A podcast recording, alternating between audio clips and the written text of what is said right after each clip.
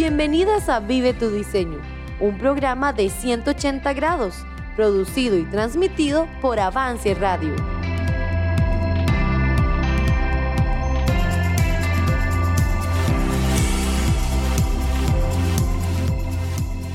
¿Qué es confianza? ¿En quién confías? ¿O en qué confías?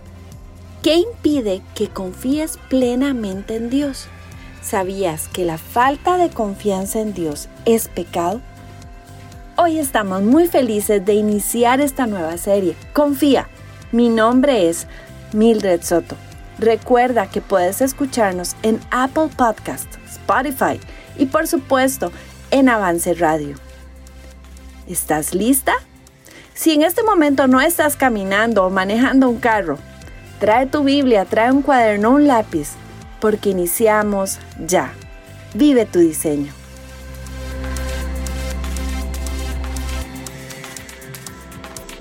Estás escuchando Vive tu diseño.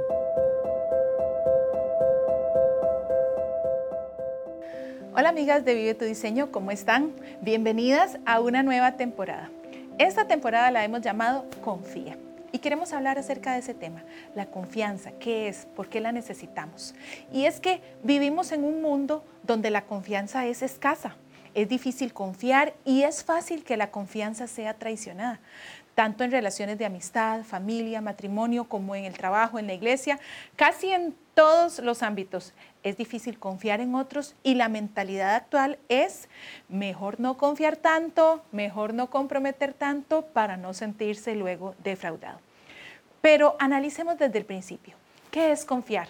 Bueno, según el diccionario, confiar es depositar en alguien sin más seguridad que la buena fe y la opinión que de él se tiene, la hacienda, el secreto o cualquier otra cosa.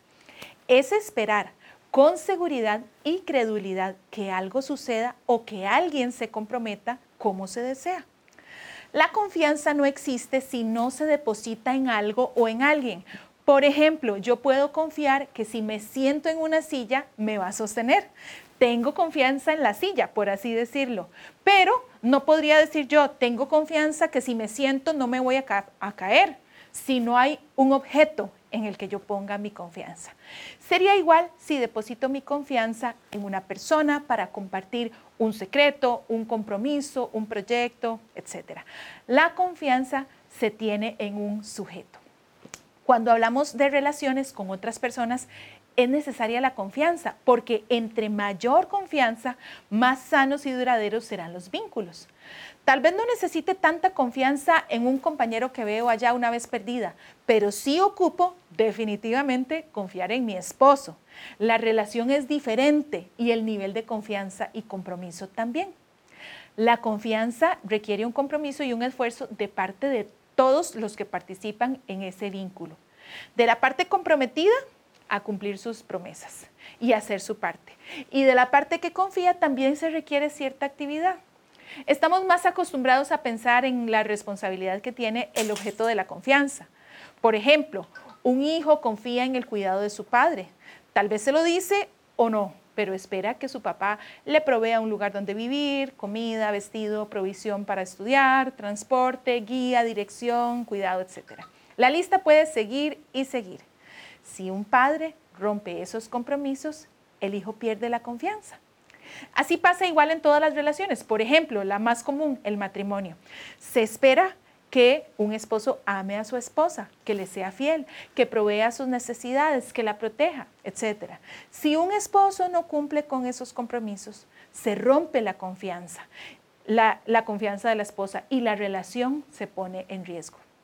Si un hijo rompe la confianza de sus padres, desobedeciendo, incumpliendo las reglas, etc., los padres no podrán confiar en él. El vínculo tiene un quiebre que no necesariamente es irreparable en ninguno de los casos, pero sí se hace una rotura en la que se debe trabajar. Pero si hablamos del Señor y la confianza que podemos tener en Él, podemos ver que Él ha hecho todo para que tengamos absoluta confianza. Y vamos a analizar algunas de sus cualidades. Número uno, Él nos creó con un propósito. Y vamos a buscar la Biblia en Efesios 2.10, que dice así. Porque somos hechura suya, creados en Cristo Jesús para buenas obras, las cuales Dios preparó de antemano para que anduviésemos en ellas. Él nos hizo. Somos su hechura. Es como si tuviéramos una etiqueta que dice handmade, hecho a mano, artesanal. Eso es un lenguaje que conocemos todos actualmente, ¿verdad? Las cosas hechas a mano tienen un valor superior porque requirieron esfuerzo, creatividad, entrega, compromiso y a veces sacrificio. Dios nos hizo. Y cuando nos hizo, Él no se desentendió de nosotros, sino que nos hizo con un propósito, para buenas obras y como dice el pasaje, obras que Él mismo preparó para nosotros. No solo eso, sino también nos ama. Y podemos leerlo en Primera de Juan 4:19, que dice así: Nosotros le amamos a Él porque Él nos amó primero. No podríamos conocer a Dios ni su amor. No podríamos corresponderle si no fuera porque Él primero derramó su amor sobre nosotros. El amor de Dios hacia nosotros es perfecto, completo y suficiente. Él lo ha mostrado de muchísimas maneras, pero sobre todo enviando a su Hijo Jesús a ser nuestro Salvador. Y también tenemos uno de los pasajes más famosos de toda la Biblia, Juan 3:16. Tal vez usted lo memorizó desde que era niña, igual que yo, pero encierra la verdad de Dios. Y dice, porque de tal manera, y me encanta esa expresión, es una manera tal que no hay un adjetivo que lo describa. Hay que dejarlo abierto a la imaginación, a lo más grande, a lo más extenso que usted pueda imaginarse. Así, de esa forma amó Dios al mundo, que ha dado a su Hijo unigénito para que todo aquel que en Él cree no se pierda, mas tenga vida eterna. Y es cierto, aquí incluye a toda la humanidad porque su amor se extiende hacia cada persona que ha existido y existirá en este mundo, pero lo manifiesta de una forma individual, a través de una relación personal con cada uno de sus hijos. Otra cualidad que tiene Dios es que Él nos cuida, Primera de Pedro 5, 7 lo dice y vamos a leerlo aquí en la Biblia. Y dice, echando toda vuestra ansiedad sobre Él, porque Él tiene cuidado de vosotros. Podemos descansar, dejar de lado la preocupación, la ansiedad y reposar en Él, en su cuidado vigilante y amoroso. Así como un niño se duerme tranquilo en los brazos de su madre sabiendo que en ella tiene todo lo que necesita, de la misma manera Dios cuida de nosotros. Y no solo eso, sino que Él provee para nosotros. Dios conoce cada una de nuestras necesidades y las provee. La Biblia lo dice en Mateo 7, 11. Y dice así, pues si vosotros, siendo malos, sabéis dar buenas dádivas a vuestros hijos, cuánto más vuestro Padre que está en los cielos dará buenas cosas a los que le pidan. Todas las madres que me están escuchando van a estar de acuerdo conmigo en que es fácil querer darle a los hijos lo que ellos desean, ¿verdad que sí? A veces cuesta más bien no ser un poquito alcahueta. Y a las abuelas ni les digo, porque ya perdieron la batalla contra la alcahuetería. Pero las mamás a veces también sabemos que tenemos que tener un límite, no podemos darle a, nuestros hijos todo lo que ellos desean, debemos enseñarles el valor de las cosas y a veces también simplemente no tenemos la capacidad para complacerlos. Pero cuando lo hacemos y podemos darle algo que ellos han anhelado, ¿cómo nos sentimos nosotros de bien de verlos disfrutar de aquello? Imagínese nuestro Padre Celestial, cómo se complace en satisfacer las necesidades de sus hijos, en verlos disfrutando de sus bendiciones. Él es nuestro proveedor de todo lo bueno, como dice Santiago, y conoce todo lo que necesitamos aún mejor que nosotros mismos. Y no solo de lo material, sino también de las relaciones que tenemos, las necesidades emocionales, espirituales, y Él se encarga de ser el gran proveedor. Podemos cantar de verdad, nada me falta, pues todo provees. Grande Señor es tu fidelidad. Y es cierto, puede ser que no tengamos todo lo que queremos, pero sí tenemos lo que necesitamos. Y así podríamos seguir enumerando las cualidades y características de nuestro Dios, sus atributos que lo hacen completamente digno de confianza. Dios ha hecho su parte perfectamente y nunca nos va a fallar. Podemos confiar absolutamente no ciegamente, porque con toda la mente clara podemos ver las evidencias de su amor y fidelidad perfecta, pero como vimos al principio, en una relación ambas partes deben trabajar en la confianza y en esta relación que tenemos con Dios no es la excepción. Como vimos, Él cumple su parte a la perfección, pero nosotros cumplimos la nuestra. Pareciera que la confianza en Dios es algo pasivo, es como si fuéramos solo receptoras de su fidelidad y no hay que hacer nada. Pero Dios nos advierte algo en Hebreos 3:12. Y dice así: Mirad, hermanos, que no haya que no haya entre vosotros, que no haya en ninguno de vosotros un corazón malo de incredulidad para apartarse del Dios vivo. ¿A qué se refiere este pasaje? Bueno, aquí nos viene hablando la Biblia acerca de Cristo, su superioridad a, todo, cómo cumplió el plan de Dios para ser nuestro redentor, para salvarnos y darnos vida eterna, para que podamos confiar en Él. Sin embargo, se nos presenta un ejemplo, el pueblo de Dios en el desierto, cuando venían saliendo de Egipto a Canaán. Este fue un pueblo muy duro, que vio milagro tras milagro, pero tenía un corazón duro, malo, incrédulo se dejaron engañar por el pecado y perdieron su confianza.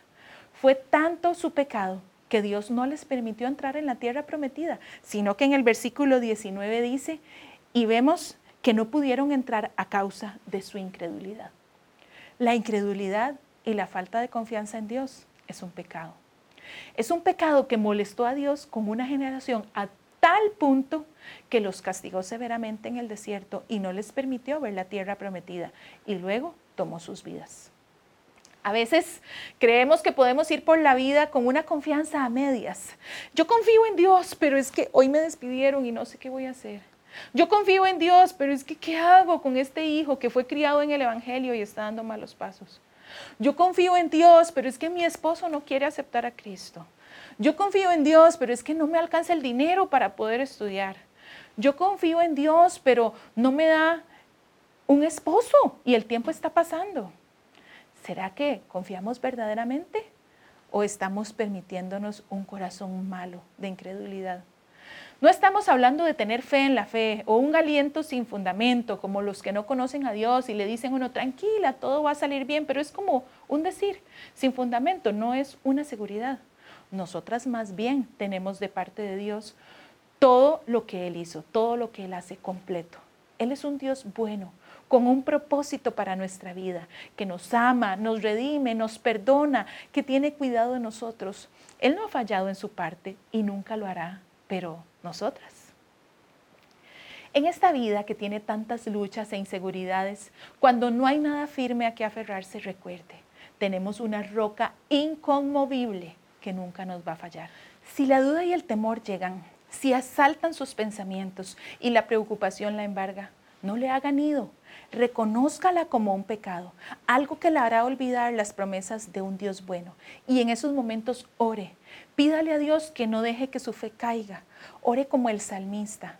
Oye, oh Dios, mi clamor. A mi oración atiende. Desde el cabo de la tierra clamaré a ti cuando mi corazón desmayare.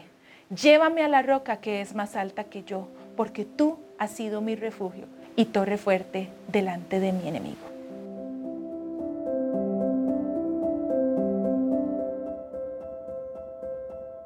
Tu diseño.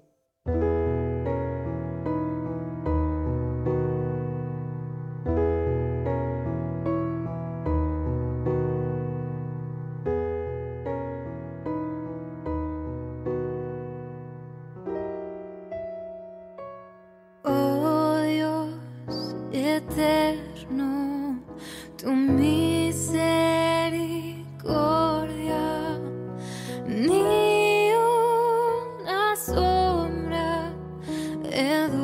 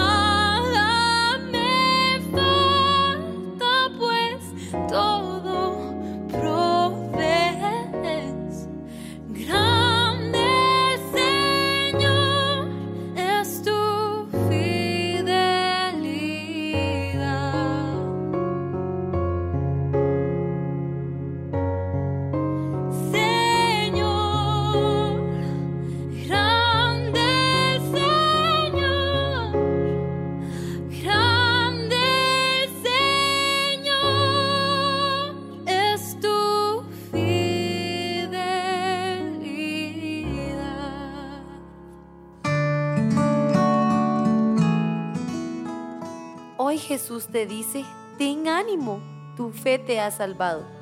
Recuerda, las aflicciones terrenales no deben quitarte el gozo de tu salvación, no importa lo que estés pasando. Jesús te dice hoy, ten ánimo.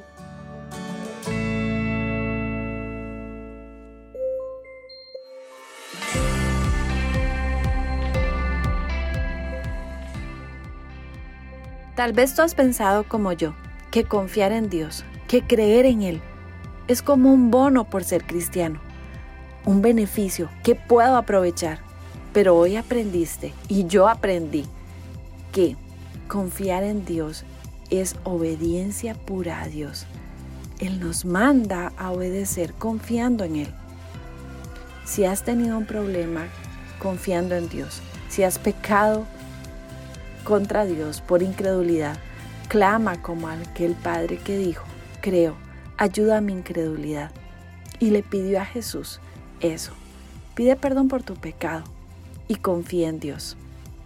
La próxima semana te esperamos nuevamente en otro episodio de Vive tu diseño y verás quién cuida de las aves y quién cuida de ti. Dios te bendiga.